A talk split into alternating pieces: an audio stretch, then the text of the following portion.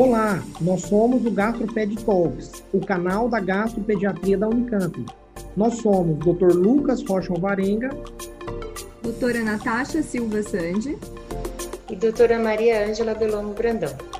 O GastroPed Talks é um canal sobre gastroenterologia, patologia e nutrição pediátricas, com foco em profissionais de saúde, em que vamos discutir temas e evidências atuais com base em guidelines, artigos científicos e entrevistaremos profissionais de destaque na área.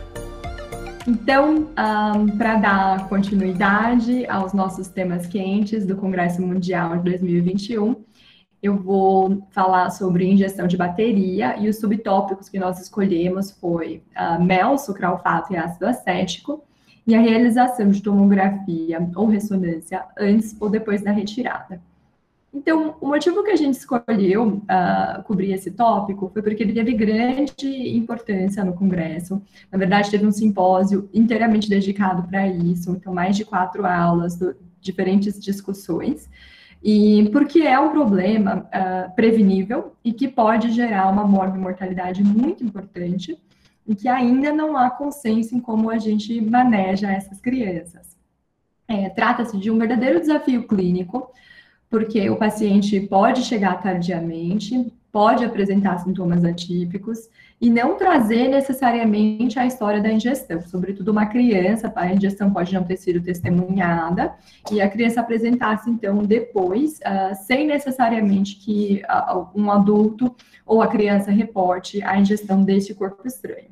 Quando a gente fala em bateria de botão, o nosso foco é a lesão esofágica, porque essa é muito rápida e ela é potencialmente catastrófica. Existem muitos mecanismos uh, para lesão esofágica, mas o principal é a hidrólise, que leva a uma necrose de liquefação. E essa continua mesmo depois que a bateria é removida. Um, existe a possibilidade do paciente ter uma doença esofágica subjacente, uh, facilitando a impactação e agravando dessa forma a lesão. Uh, estudos epidemiológicos falam que atualmente a ingestão de, de, bateria de botão ela é até um quarto de todas as ingestões de corpos estranhos. E o pico de incidência é, é em pacientes menores de um ano, e são esses os pacientes que estão em maior risco de complicação, inclusive complicação catastrófica e óbito. Então, a discussão no Congresso foi centrada em cima de dois artigos é, que foram publicados recentemente no JPGN, um de 2020, que era um artigo de revisão que foi apresentado como tópico do mês, e escrito predominantemente por autores norte-americanos, e o outro, mais recente, de 2021, que foi um society paper uh, da Espigam, e assim, dessa forma, predominantemente com, com autores da União Europeia.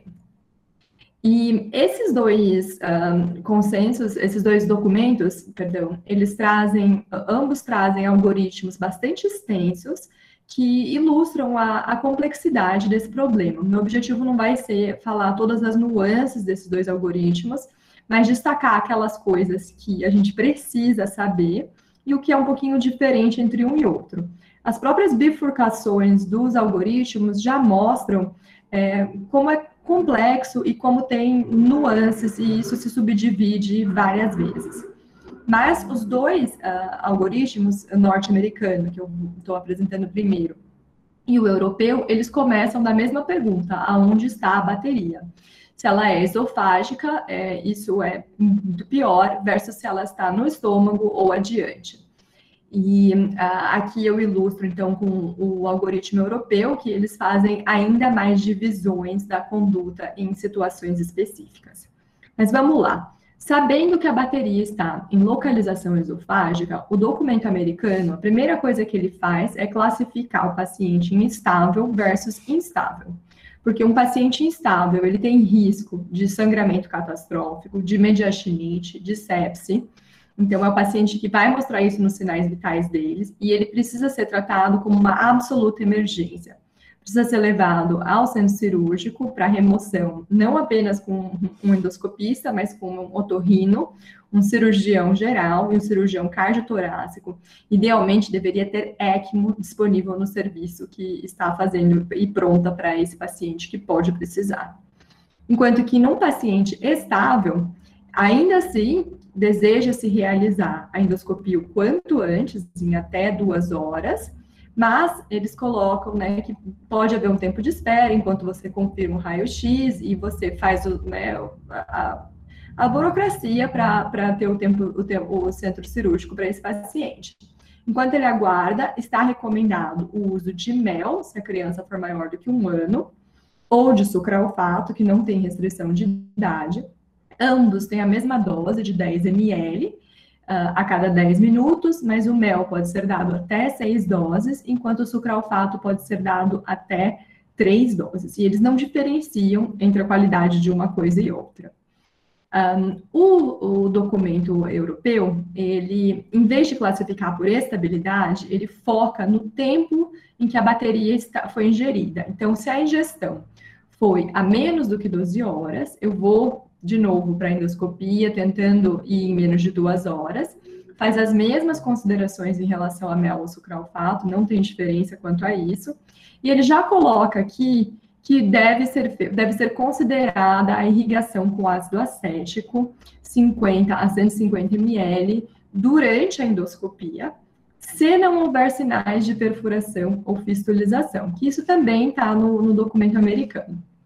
Diferente disso, ele coloca que se a bateria foi ingerida, que se houve um atraso diagnóstico maior do que 12 horas ou para remoção, aí deveria ser considerada realizar uma tomografia e uma consulta com a equipe da cirurgia antes de ir para a endoscopia. E aqui é tomografia, porque é de urgência, não pode demorar, e isso é antes da endoscopia, se a bateria está lá mais de 12 horas.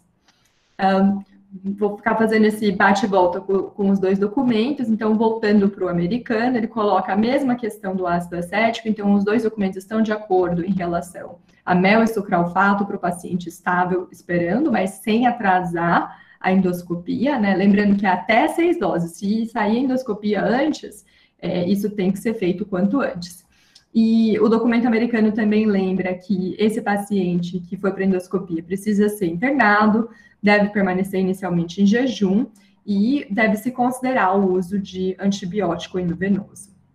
Seguindo nele, se quando a endoscopia foi feita, é, a localização da lesão era próxima aos grandes vasos, ele coloca que deve ser considerada uma angiotomo ou uma angiorressonância, e aqui é depois da endoscopia, para avaliar a possibilidade de lesão vascular.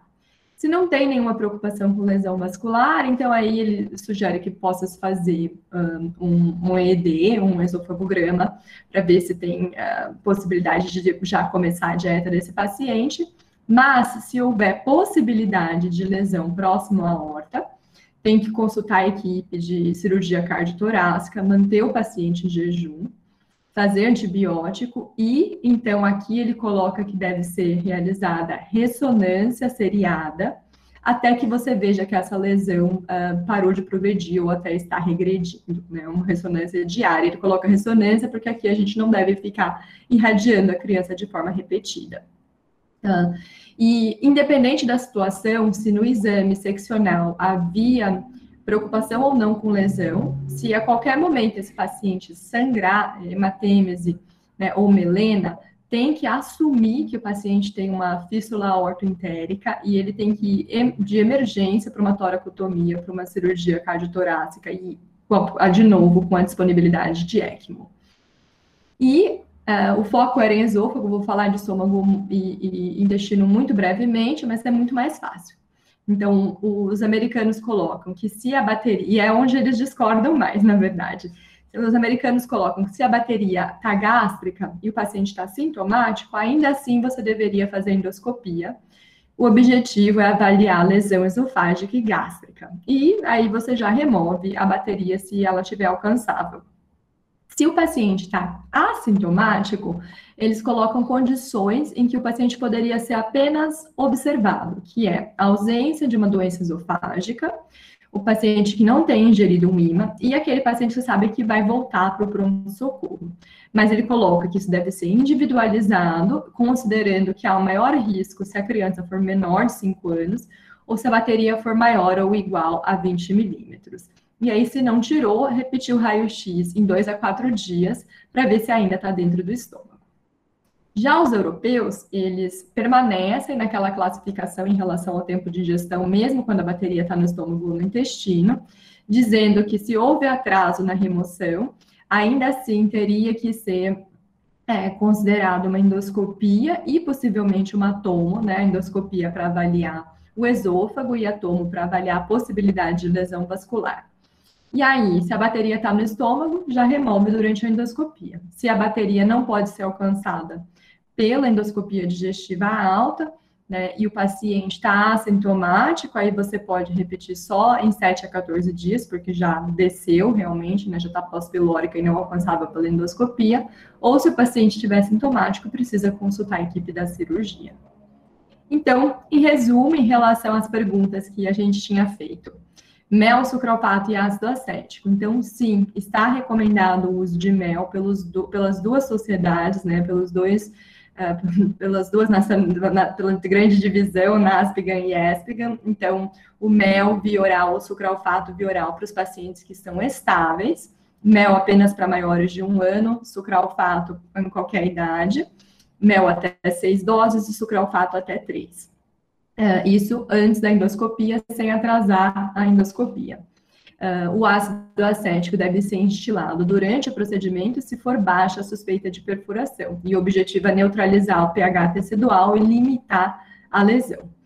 Uh, enquanto a realização de imagem, a nossa pergunta era pegadinha, porque o que, que ele fala? Tomo antes da retirada, se houver o atraso no diagnóstico, um, se for, uh, se durante a endoscopia a lesão esofágica for vista próxima a grandes vasos, o primeiro exame pode ser anjo, tomo ou ressonância para avaliar a lesão vascular. Mas se houver preocupação, aí o exame indicado é uma ressonância uh, seriada. E era isso que eu tinha para falar sobre a ingestão de bateria.